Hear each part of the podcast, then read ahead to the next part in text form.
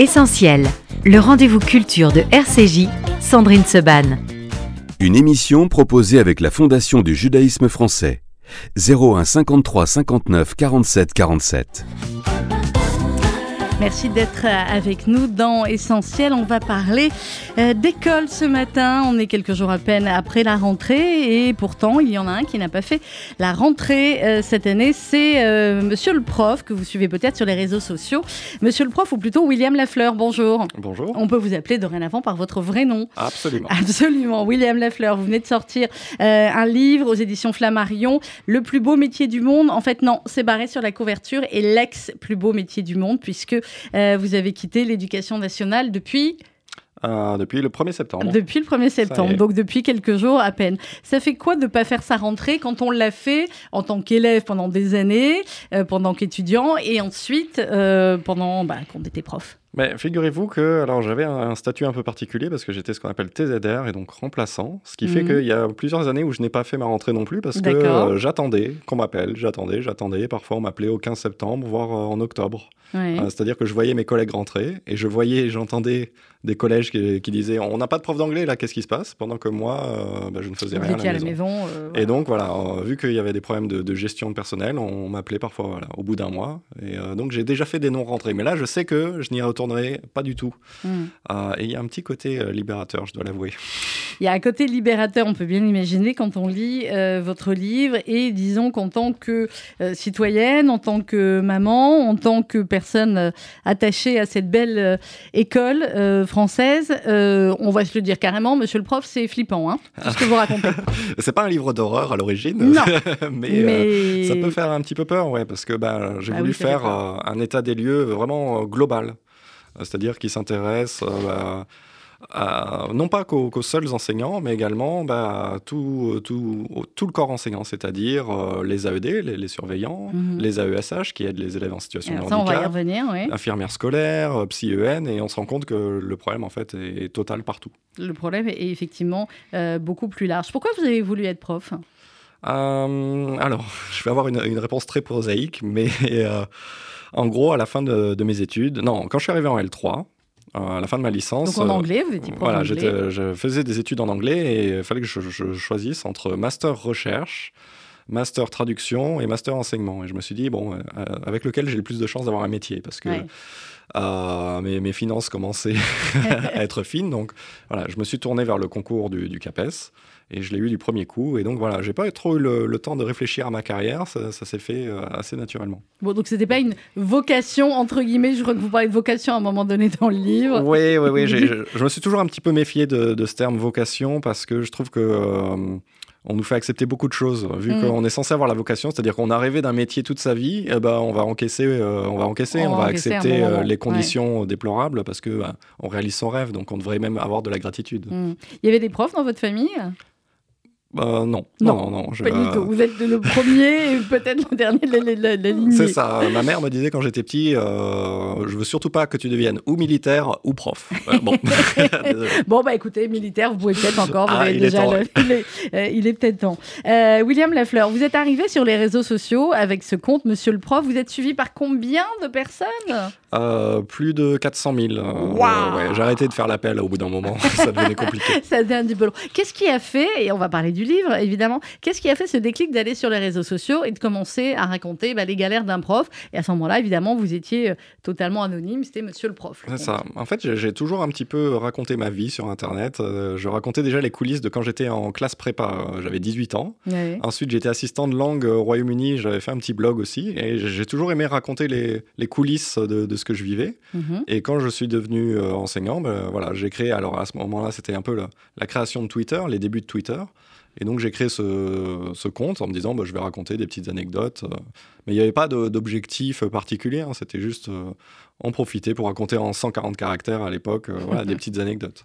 Et de 140 caractères à quelques followers, vous en êtes arrivé jusqu'à 400 000 followers. Donc je, veux dire, je ne sais pas combien il y a, il y a d'élèves en France, il y en a beaucoup plus, mais enfin, ni de parents. Mais, voilà. Ah, je ne sais pas combien de salles de classe on pourrait remplir avec... Ah bah pas mal, hein, pas mal. Même si les salles sont surchargées, vous pouvez en remplir pas mal. Alors ce livre, L'ex plus beau métier du monde, chez Flammarion, que vous venez de sortir, c'est un constat qui est effectivement assez terrible, mais ce n'est pas que votre constat, ce qui était déjà une, une expérience extrêmement intéressante, c'est aussi beaucoup, beaucoup de témoignages d'autres professeurs sur différents sujets. On va en aborder quelques-uns. Comment vous les avez recueillis, ces, témoignages de, vos collègues?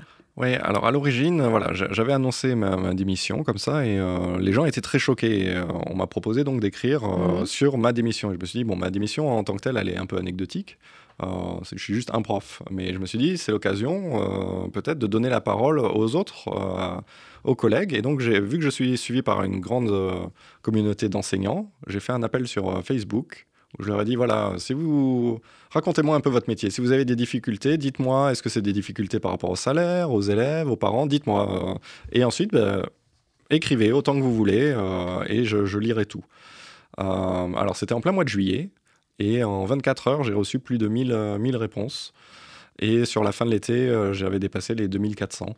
Ouais. là, vous avez dit un truc. Hein. Et ouais, en fait, ce que je, ce que je me suis dit, c'est que, OK, les profs ont, gros sur la patate et ils ont besoin de se raconter. Ils ont vraiment mmh. besoin de, partager ce qu'ils vivent parce que ce qu'on ressent en tant qu'enseignant, c'est que. Euh, ben, on a peu de, place dans les médias. C'est-à-dire qu'on a un ministre, on avait un ministre, Jean-Michel Blanquer, qui était très présent partout et euh, qui disait que tout allait bien constamment et on pouvait finir par le croire. Sauf que ben, derrière, nous, euh, avec notre fameux devoir de réserve, on ne pouvait pas trop prendre la parole. Et euh, c'est ce que je leur ai permis de, faire dans cet ouvrage, où ils témoignent la plupart anonymement. Euh, dès l'avant-propos, euh, William Lafleur, vous dites pour prendre la température de ce métier, pas besoin de thermomètre, il suffit de se rendre dans une salle des profs et d'écouter les conversations. À mes débuts dans le métier, on parlait surtout des élèves, on s'échangeait des perles, maugré contre les fortes têtes qui nous rendaient fous. L'atmosphère était dans l'enfant, très bon enfant. Mais aujourd'hui, ce qu'on entend le plus, ce sont des soupirs d'épuisement et de lassitude. Le sujet premier, c'est celui de la reconversion. Un petit peu plus tard, en 10 ans, le nombre de démissions a triplé chez les enseignants. Mmh ça, c'est terrifiant. Ça, oui, je l'ai vraiment constaté. Il y a un collègue euh, qui m'a dit, là, en cette rentrée, euh, en salle des profs, c'est la sinistrose. Genre, euh, ça y est, c'est la rentrée et tout le, monde, tout le monde déprime parce que bon, on a un nouveau ministre et on, voit un peu quelles sont, quelles sont, ses priorités. Et ouais, en fait, ce qui déprime, c'est que on subit des choses pendant des années et on voit que on, on continue dans cette direction. On ne nous écoute pas, nos besoins sont clairement identifiés. Et euh, là, par exemple, on, agite le chiffon rouge de, de l'abaya en, en, cette rentrée 2023. Qui, est un vrai problème dans certains établissements, on est d'accord. Oui, mais qui, euh, voilà, on a l'impression que c'est dans tous les établissements, vu la, la, façon dont Gabriel Attal en parle avec emphase, et surtout dans la façon dont il élude tout le reste, euh, c'est-à-dire les, les, difficultés à recruter des enseignants, le fait qu'il manque plus de 3, 3000 profs à l'appel. ça, finalement, ça, ça prend beaucoup moins de place.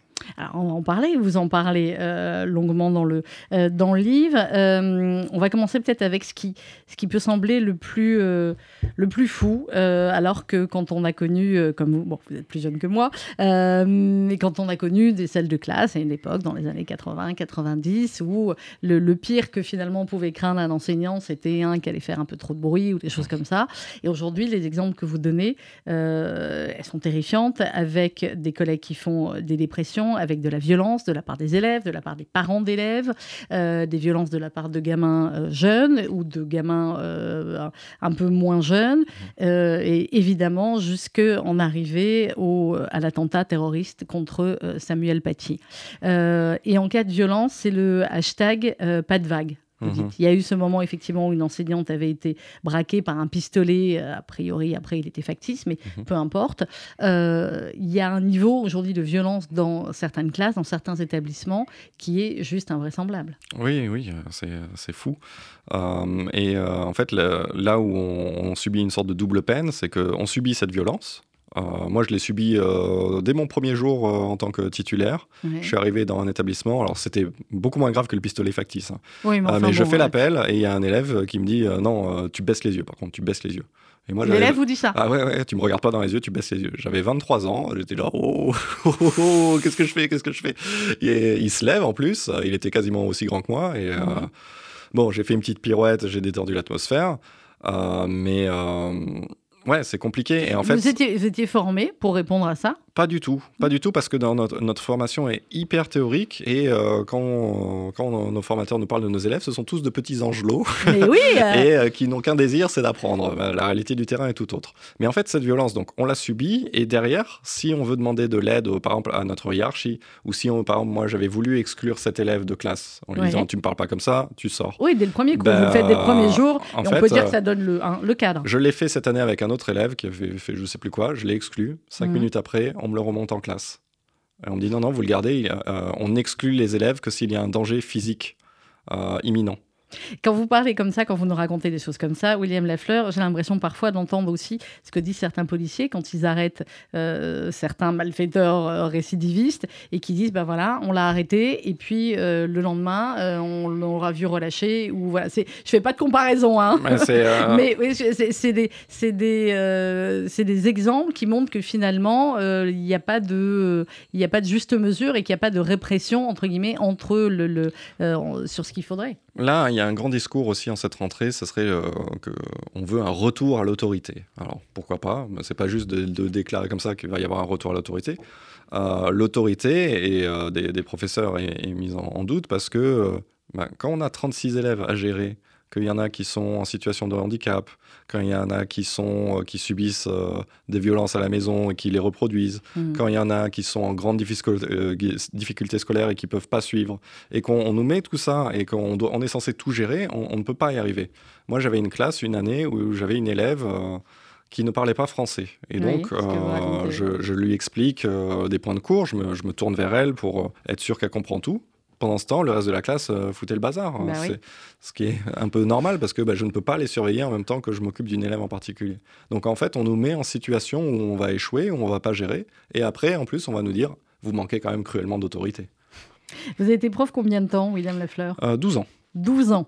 Euh, il y a d'autres profs qui témoignent euh, dans, dans, le livre où finalement, il y en a, ça a été beaucoup plus court. Il y en a certains qui sont arrivés euh, quasiment deux jours après ou trois jours après, ils ont arrêté le métier parce que ça fait partie de ces derniers profs qui ont été formés en on n'ose même pas dire en combien de temps? Bah, En 30 minutes. On a vu donc les jobs, ce qu'on appelle les job dating. On manque tellement de profs que donc on en, embauche comme ça en 30 minutes. On ne sait pas trop qui c'est. On leur pose des questions parfois lunaires.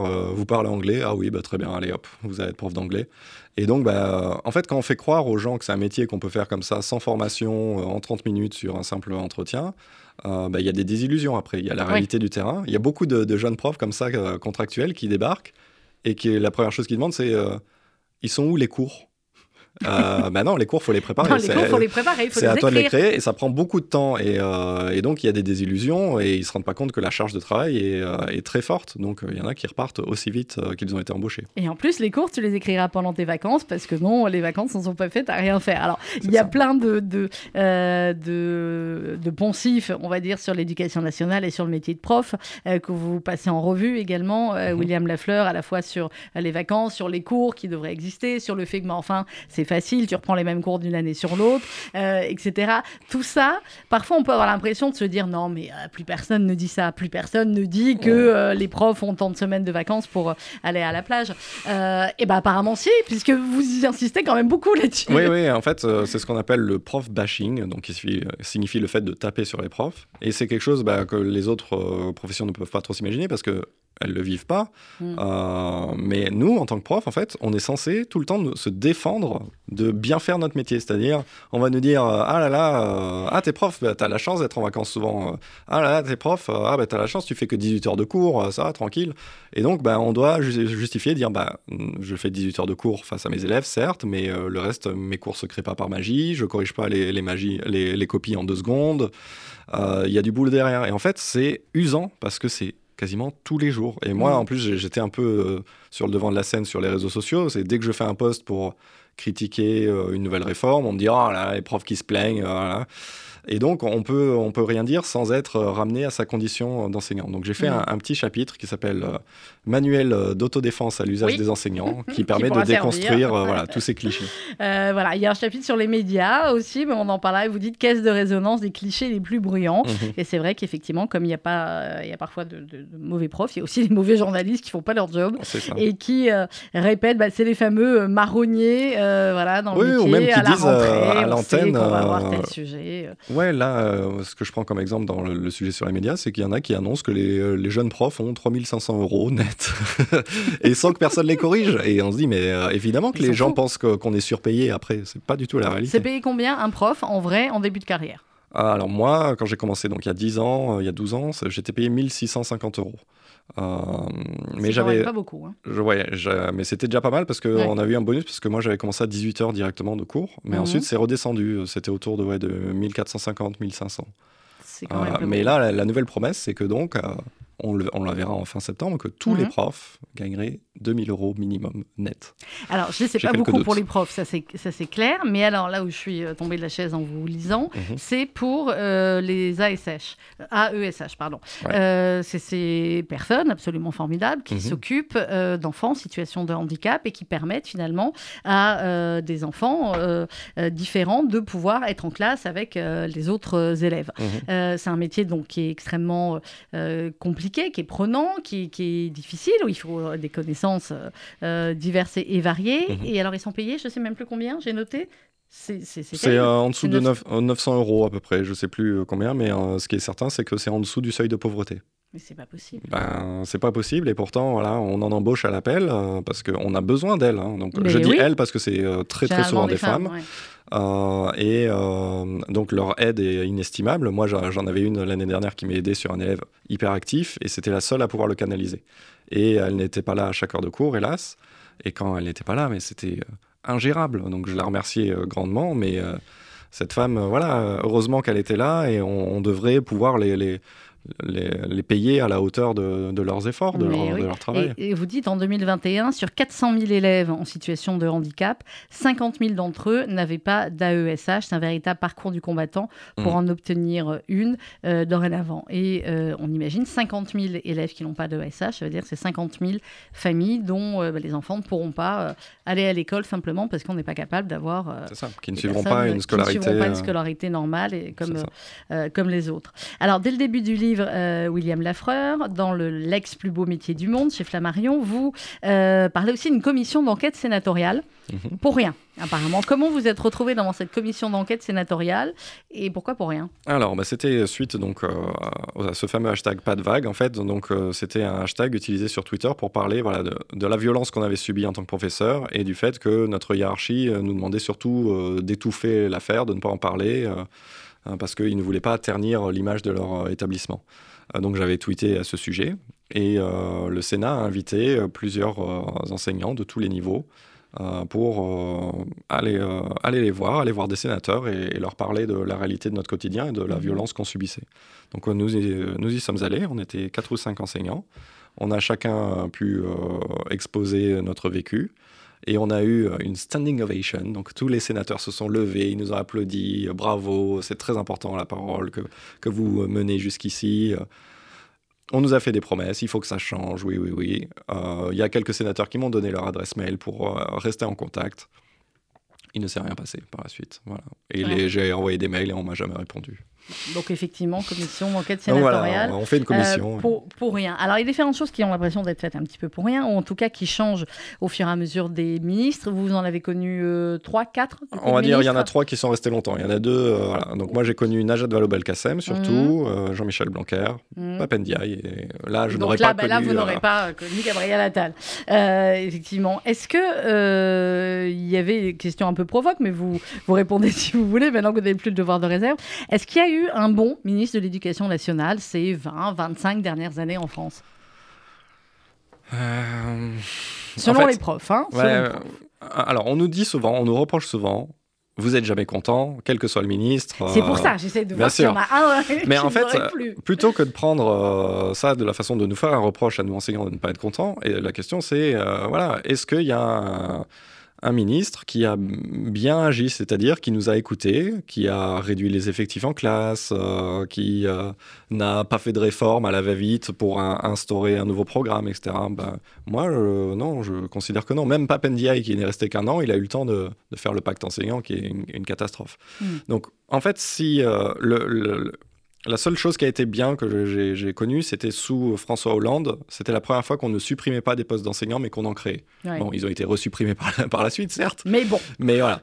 Euh, sinon, non, par exemple, sous Najat Vallaud-Belkacem, le, le point d'indice, donc c'est-à-dire le salaire des enseignants, a été gelé. Mhm. Donc voilà, même euh, la gauche, on va dire, euh, faisait une politique d'austérité et de restreindre le, salaire des enseignants. Ensuite, sous Jean-Michel Blanquer, on a eu la réforme du lycée, qui était bah, qui a causé énormément de soucis. On le voit aujourd'hui, trois ans, trois quatre ans plus tard, on est encore en train de la modifier. On la remodifie. Donc non, non. en fait, nous, on, serait très content hein, de, de, dire d'un ministre, c'est top, ce que vous faites, continuez comme ça. mais si seulement un ministre ben voilà, euh, réduisez les effectifs, recréer les classes euh, pour les besoins spécifiques, SECPA, Ulysse et compagnie, ben, mhm. on serait tous ravis. Alors, dans, le, dans votre livre, euh, William Lafleur, il y a euh, question effectivement de cette réforme du bac. Ça vient encore de, de rechanger. Mhm. Vous dites quoi aux, parents dont euh, les, lycéens vont passer le bac là à la fin de l'année ou ceux qui sont un ou deux ans avant? Vous leur dites, bon, bah, intéressez-vous à la, à la réforme là ou alors est-ce qu'on attend puisque finalement, il y en aura peut-être encore une autre dans un an ou dans deux ans? Alors, Et est-ce que finalement, c'était pas bien ce bac tel qu'on l'a passé avant? Non, mais Je vais faire la... la... Bah non, mais en fait qui, Il était bien ce qui a réclamé un, changement euh, du bac? Je sais pas. Pas les enseignants. Euh, mm. Alors, c'était perfectible, hein, euh, effectivement, mais personne ne réclamait vraiment le contrôle continu, en tout cas pas de la manière dont il a été fait. C'est ça le, problème, c'est qu'on a des réformes qui nous disent c'est ça qu'il faut faire maintenant. Et mm. nous, on n'a jamais demandé ces, modifications. Est-ce que ces histoires de, de réforme et de contrôle continu, ça ne participait pas aussi, on va dire, à une sorte de mouvement de les pauvres petits, c'est trop stressant des épreuves euh, c'est pas juste euh, une épreuve de tout juger sur une épreuve. Il faut qu'ils aient les autres toute l'année, etc. Est-ce que c'est pas parti aussi d'un finalement nivellement euh, par le bas et par le fait de se dire oh là là c'est compliqué les examens? Ouais, alors c'était la communication du ministère était clairement basée là-dessus, sur le fait, voilà, c'est trop stressant les épreuves en juin. Ah bon, euh, c'est oui, c'est stressant, mais trop stressant, je ne sais pas. Euh, on va faire des épreuves tout le temps maintenant de la première à terminale, ça sera beaucoup moins stressant. mais euh, non, moi je l'ai vécu. Les élèves, du coup, de dès la première, ils étaient stressés par les notes tout le temps, tout le temps, parce et nous, on devait les évaluer constamment parce que ça comptait pour le bac. Donc ça fait que l'angoisse qui était avant pour le juin en terminale, maintenant c'est toute l'année de première et terminale. Pourquoi c'est doublement angoissant? Parce que ces notes, elles comptent pour le bac, mais elles comptent aussi pour Parcoursup. Pour après, mais oui. Pour l'accès euh, aux universités ou aux écoles euh, euh, voilà, après le bac. Donc euh, les élèves sont à cran maintenant sur leurs notes, mais euh, tout le temps. Il y en a qui pleurent, il y en a qui, qui, viennent les contester, évidemment, les parents qui viennent aussi les contester. C'est ce que vous dites, effectivement. Ça crée des tensions. Voilà, ça, crée plus de tensions. Et est-ce que finalement, le, bac obtenu ainsi, alors, il, y a les, il y a ceux qui disent que le bac d'année en année, de toutes les façons, vu le nombre d'élèves qu'il a et vu le niveau de certains après le bac, on va dire que le niveau a mmh. nettement baissé. est-ce que ça n'y participe pas aussi bah, En fait, à partir du moment où maintenant 90% des élèves ont le bac, euh, on peut se demander, euh, avant on disait ah, le brevet, tout le monde l'a, mais en fait ce discours maintenant on l'a exactement avec le bac. Ah tout le monde euh, quasiment a le, a le bac, et, mais il faut bien qu'il y ait une sélection qui se fasse à un moment, et la sélection maintenant elle se fait à l'université, où on réduit le nombre de places. Avant moi quand j'étais... quand j'ai eu mon bac en 2006, je pouvais m'inscrire dans n'importe quelle université. Euh, parce que c'était libre, il suffisait mmh. d'avoir le bac, on pouvait s'inscrire. Maintenant, ce n'est plus le cas. Il y a des places restreintes et donc on met en, en compétition tous les élèves. Euh, et donc, évidemment que ça crée un stress euh, là-dessus alors, ce stress, il se joue à la fois, vous l'avez dit, chez les enfants, chez les parents aussi, et on parlait de violence tout à l'heure. Euh, la violence, elle est aussi dans euh, les petits actes, entre guillemets, euh, du, quotidien, les petits mots que vous allez mettre sur le carnet de liaison et que le parent va contester, mhm. jusqu'au parent qui va venir voir pour contester. Et il y a plusieurs témoignages dans votre livre, William Lafleur, où effectivement les profs sont agressés non seulement verbalement, mais mhm. physiquement aussi par les parents. Oui, c'est ça. et donc, quelle est la réponse que, va, que l'institution va donner euh, dans ces moments-là, ben, on va peut-être changer la note. Ou euh, peut-être que le professeur qui se fait agresser et qui n'aura pas eu de soutien à sa hiérarchie, ben, l'élève, finalement, il va un petit peu le surnoter pour être tranquille par la suite. Euh, on, dissuade énormément les, enseignants de porter plainte quand il leur arrive quelque chose comme ça. C'est le hashtag pas de vague. C'est voilà, à nouveau mm. pas de vague. On en parlait euh, hors antenne, William Lafleur, évidemment, de, Samuel Paty. Euh, vous, vous étiez enseignant au moment de, l'assassinat de Samuel Paty. Qu'est-ce que vous, qu'est-ce que vous avez ressenti et comment ça s'est, euh, comment ensuite, dans les salles de classe ou dans la salle des professeurs, vous en avez parlé et vous avez rendu hommage? Bah, c'était d'une violence inouïe de, voir ça, évidemment. on était tous très choqués. Et en fait, ce, qui nous a énormément choqués, en plus de l'agression elle-même, hein, c'est euh, qu'en fait Samuel Paty était euh, au courant de, tout ça, mm. il avait alerté et on n'avait pas écouté. Et pire que de ne pas l'écouter, on avait fait venir un inspecteur pour qu'il lui apprenne comment enseigner la laïcité, comme si c'était lui le problème. C'est quand même atterrant, donc euh, on se disait, mais ouais, il est important qu'on parle de, de, ça à nos élèves, qu'on ait une discussion avec eux. Et le ministère nous avait à l'origine promis une heure pour en parler. Et à la dernière minute, je crois à la veille du, retour en classe, euh, il nous l'a annulé. On a eu le droit de faire une minute de silence à la va-vite, comme ça, circuler, il n'y a rien à voir. Et euh, je crois qu'il y a fort peu d'écoles euh, qui, sont, qui portent le nom de Samuel Paty, ah, alors qu'il y a eu des demandes. Je ne sais même pas si. Il y en a une. Il y a, quelques, il y a quelques rues euh, dans, dans, Paris ou en France, mais effectivement, pas d'école. Et c'est extrêmement, effectivement, plus que, plus que préoccupant. Et vous expliquez dans le, dans le livre, en disant qu'effectivement, il y avait eu cette plainte déposée contre, contre lui et que et vous décrivez bien l'engrenage l'engrenage terrible. Il y a euh, les chefs d'établissement, dont vous parlez dans le, dans le livre. Euh, mhm. il y a tout un chapitre où vous dites les chefs d'établissement entre le marteau euh, et l'enclume. Mhm. les chefs d'établissement, généralement, c'était des profs aussi, avant, non Ou pas du tout? C'était des profs. Ils sont passés du côté vous avez obscur. Compris ils sont passés du côté obscur de la force. C'est ça. Mais pourtant, ils savent ce que c'est. pas, pas tous. Hein. Maintenant, on a beaucoup de, gens ouais, qui viennent un peu de l'extérieur et qui, qui, sont un peu des, des managers plus que des, des, des chefs d'établissement.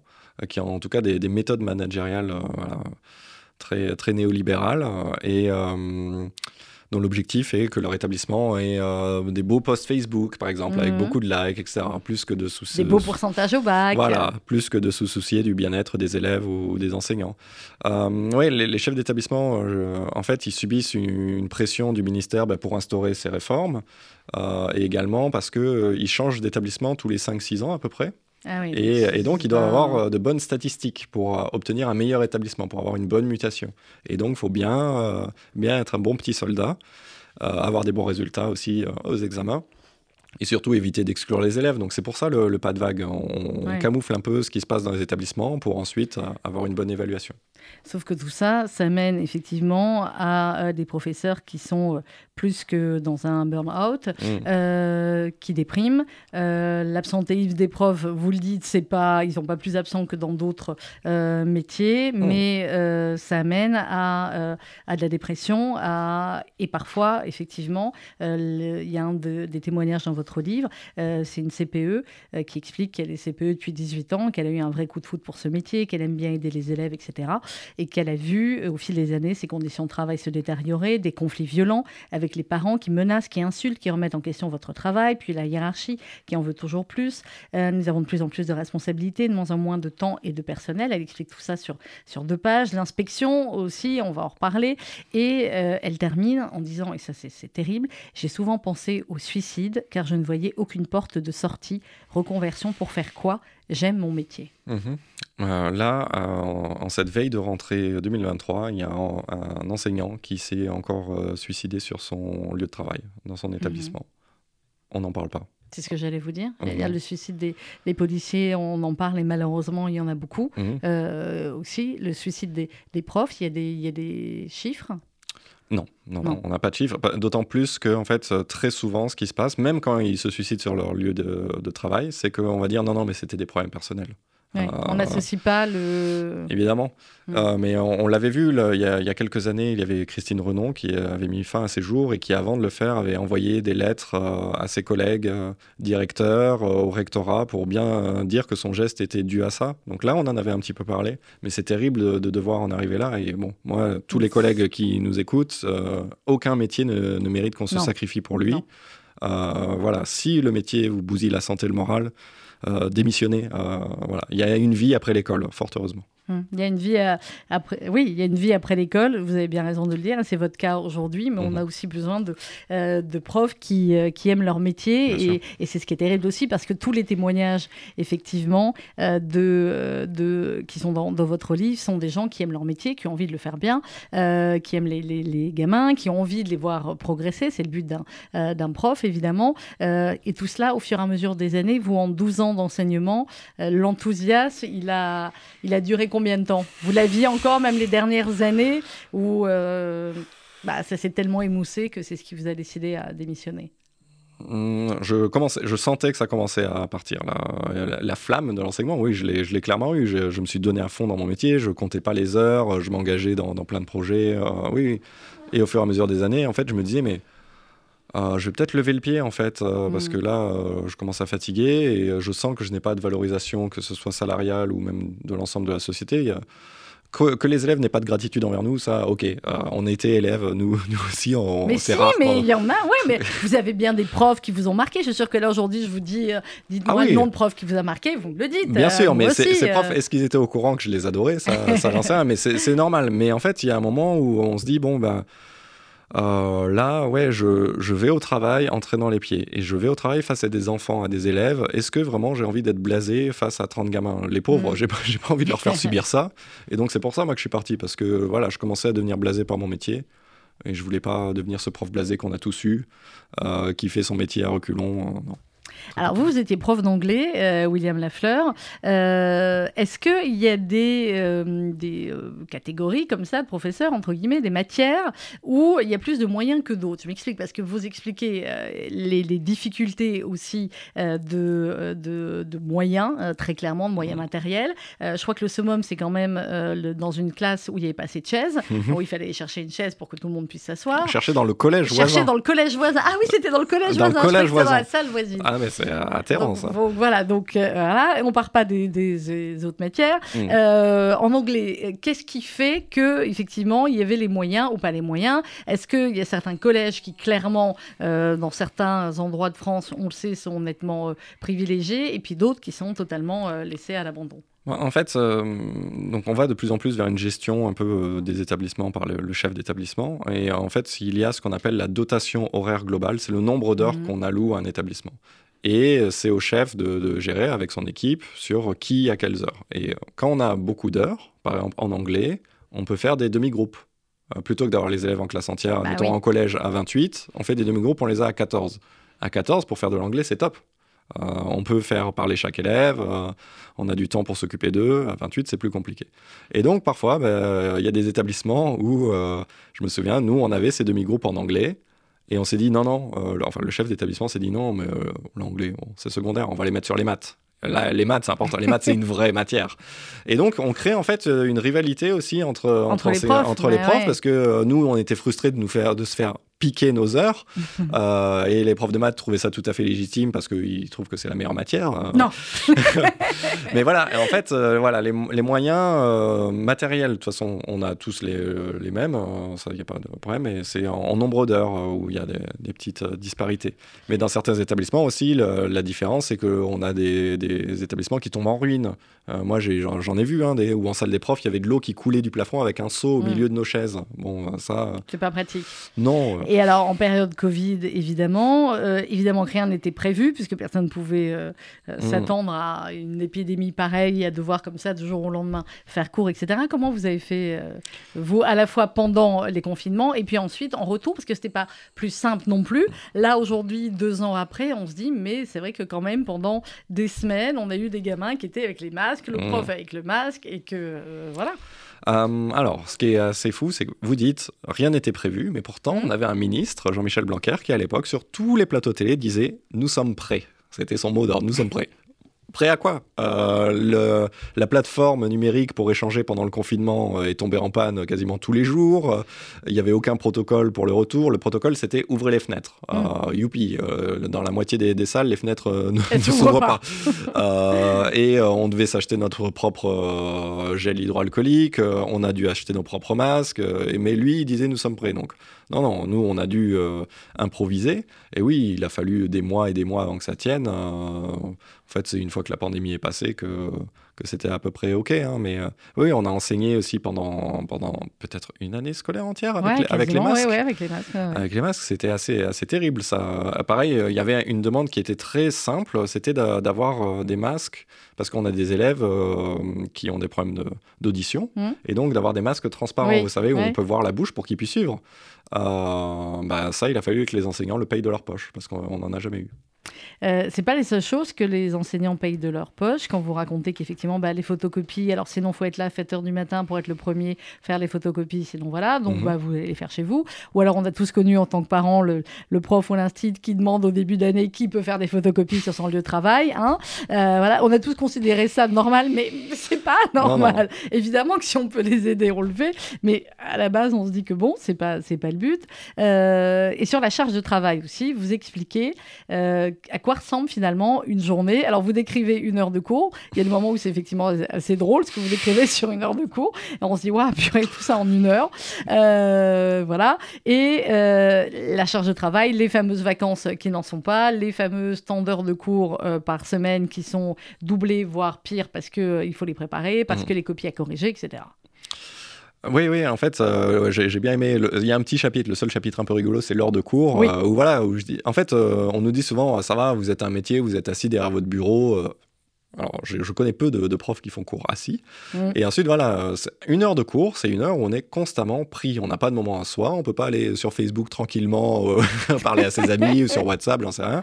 On est sollicité par ah, il y a un élève qui saigne du nez, il y en a un autre euh, qui tire la chaise euh, de bidule, il y en a un qui pleure parce qu'il n'a pas compris l'exercice, il y en a un qui en insulte un autre. Et nous, on doit tout gérer. Donc, c'est ce que j'ai essayé de retranscrire dans ce chapitre. Et c'était une véritable heure de cours. Ah, et c'était l'heure de cours avec ma, classe la plus tranquille. C'était. Euh, ah, mais j'en ah, sortais, mais essoré. Ah, mais, mais je veux bien vous croire, parce que moi, je fais votre métier une fois par an pendant la semaine des médias à l'école. Ah on va généralement dans des classes comme ça, on leur explique le journalisme, etc. Et à chaque fois que je termine l'heure, je me dis, et encore, moi, je fais quelque chose d'un peu rigolo pendant cette heure-là, entre guillemets. Je leur donne des dépêches, j'essaie de leur trouver des choses qui peuvent être intéressantes. Je me dis, voilà, et c'est épuisant. Ah oui, oui, c'est, les, les gens ne se rendent pas compte qu'être euh, avec, je euh, je sais pas, 28 euh, enfants qui n'ont pas envie d'être là. Regardez comme les parents sont contents en début d'année de vous les rendre. c'est ça. Donc ça doit bien prouver quelque chose derrière. William Lafleur, dans votre livre, L'ex plus beau métier du monde, aux éditions Flammarion. J'espère pour vous que vous allez en vendre au moins autant que vos followers, parce que vous êtes à 400 000 followers. Ah bah, hein, je pense, que, l'éditrice qui est dans un coin serait plutôt contente. mais, mais pourquoi pas En tout cas, c'est, ça va passionner, je sais, beaucoup de, beaucoup de parents et en dehors euh, des, parents, tous ceux qui s'intéressent à, l'éducation. Euh, la solution, c'est quoi? Alors, monsieur le prof, parce que là, on a déterminé en 300 et quelques pages, plus de 400 pages même, beaucoup de problèmes. Euh, est-ce que la solution, elle ne passerait que par un ministre ou un gouvernement qui dirait, allez hop, je remets, je ne sais pas, 200, 300, 400 millions d'euros pour l'éducation nationale, et hop, est-ce que ce n'est que ça, entre guillemets, et même si ce serait déjà beaucoup. Alors, la solution est peut-être que monsieur le prof devienne monsieur le ministre. Eh bien voilà, allez-y. Vous voulez qu'on l'appelle euh, ah, Gabriel Attal Ah oui, je vais lui demander de céder sa place. Euh, alors, je pense que c'est pas qu'une question d'argent, mais l'argent en fait partie. Euh, en fait, déjà, aujourd'hui, dès qu'on a un ministre qui parle de l'éducation, il, en parle comme d'un coût. C'est un mmh. coût pour la société non, c'est pas un coût, c'est un investissement parce que c'est de l'argent qu'on met dans notre jeunesse en fait. Donc euh, oui, euh, on met énormément d'argent dans l'éducation nationale, mais il y a 12 millions d'élèves, il y a 800 000 enseignants. Heureusement que c'est une large partie de notre PIB là-dedans. Ce qu'il faut savoir, c'est que là, sur ces euh, dix dernières années, le pourcentage du PIB alloué à l'éducation nationale a baissé de 0,9%. ce qui paraît peu, mais qui correspond à des milliards d'euros. Mmh. donc c'est de l'argent qu'on ne met pas. Et ça, on le voit donc avec ces euh, suppressions de, classes spécialisées, avec ce non-renouvellement de, postes, avec voilà cette rupture euh, littéralement de, pénurie d'enseignants qu'on a à chaque rentrée maintenant. Euh, donc oui, il faut, pour moi, la, priorité numéro un, c'est de réduire les effectifs en classe, d'avoir des effectifs plus humains mhm. qui nous permettent de réellement pouvoir enseigner. moi, quand j'enseignais l'anglais avec 36 élèves par ah, classe en 55 minutes, ça fait moins de, de 2 minutes par élève. Mmh. Et on s'étonne que les euh, gamins ne savent pas parler euh, ensuite correctement. ils n'ont pas parlé, en fait. Ils ne peuvent pas parler. Ah, ils peuvent se cacher très facilement, euh, mais je ne pouvais pas faire. et je les voyais deux heures par semaine. Waouh, c'est Donc voilà, il pouvait faire 4 minutes d'anglais s'il le voulait par, par semaine. C'est pas terrible. Donc oui, réduire les effectifs, rétablir les classes spécialisées pour les élèves voilà, en situation de handicap ou en grande difficulté scolaire. les ITEP aussi, qui, qui accueillent des élèves qui ont des, phobies scolaires ou qui euh, ont des problèmes euh, plus sociaux. Euh, et aussi, ça passe, je pense, par une revalorisation du métier. C'est-à-dire que la façon dont nous sommes traités par notre propre ministère est assez méprisante. Mhm. par exemple, on a un ministre, on en a plusieurs, depuis Blanquer, Papendiaï et Gabriel Attal s'adressent d'abord aux médias et ensuite à nous. C'est-à-dire que quand il a une information, par exemple là, on a appris que le bac allait changer, finalement ça repasse en juin, il va le dire sur TF1 plutôt que de prévenir ses agents qui euh, sont, eux, à, devoir changer leur cours, à prévoir qu'il euh, va falloir travailler jusqu'à telle période. C'est quand même aberrant. Et euh, la, façon aussi, par exemple, dont le ministère nous traite est totalement différente de la façon dont Gérald Darmanin traite les policiers. Lui, il est derrière eux. dès qu'ils ont des, des requêtes, dès qu'ils font grève, il les écoute. Euh, nous, notre ministre Jean-Michel Blanquer nous avait traité de preneurs d'otages quand on exerçait notre droit constitutionnel à la grève.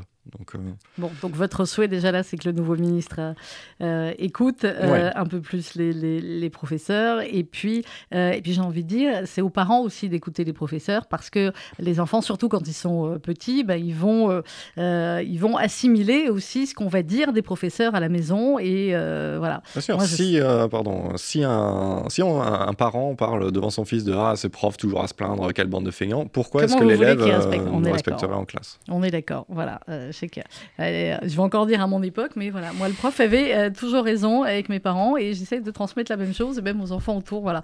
Après, on peut dire que le prof n'a pas forcément raison, mais de base, le prof a toujours raison. On, fait tous, on fait tous des erreurs. Ça m'est arrivé de, punir évidemment un élève qui, par, par erreur, parce que je pensais qu'il avait fait quelque chose et c'était le voisin.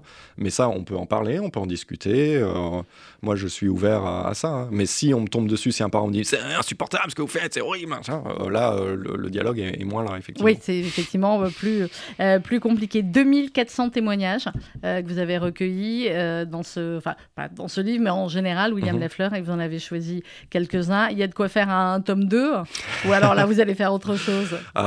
Oui, en fait, c'était usant hein, d'écrire ce livre parce que bah, les 2400 témoignages, je les ai lus.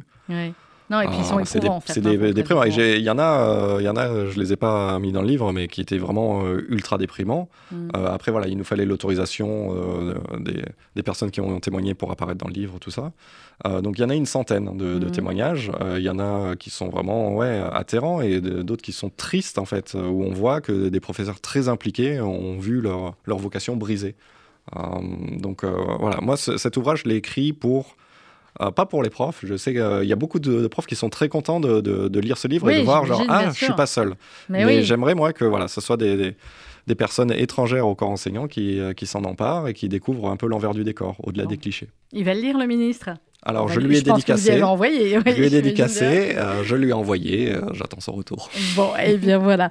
Merci beaucoup, euh, William Lafleur, l'ex plus beau métier du monde par Monsieur le Prof. C'est aux éditions Flammarion. Et bah, essayez d'être prof quand même, on va en manquer. Ah oui, alors sachez que je ne dissuade aucun personne, personne de devenir enseignant. Il y en a qui, m'ont reproché ça, genre, ah oui tu veux que tout, tout le monde démissionne. C'est qu'il n'y en a pas. Non, non, moi, ce que, aussi, cet ouvrage, il est bien pour ceux qui se destinent au métier, c'est-à-dire qu'ils sachent à quoi s'attendre. Parce qu'on a beaucoup de jeunes profs qui, pendant leur année de stage, ben, quittent le navire directement parce qu'ils sont déçus, ils ne s'attendaient pas à ça. Donc, vaut mieux s'informer avant, savoir à quoi s'attendre pour être mieux préparé. Eh bien voilà. Merci beaucoup, euh, William Lafleur, d'avoir été avec nous euh, ce matin sur RCJ. L'ex plus beau métier du monde, c'est aux éditions Flammarion. Dans quelques instants, RCJ Midi, présenté par Margot Siffer.